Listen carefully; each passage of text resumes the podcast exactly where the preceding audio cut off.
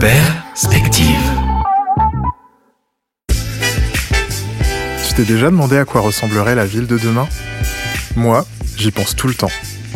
Et pour répondre à cette question, j'ai interrogé des architectes, des biologistes, des historiens. Nous avons croisé nos points de vue pour imaginer cette ville ensemble. Bienvenue dans Perspective.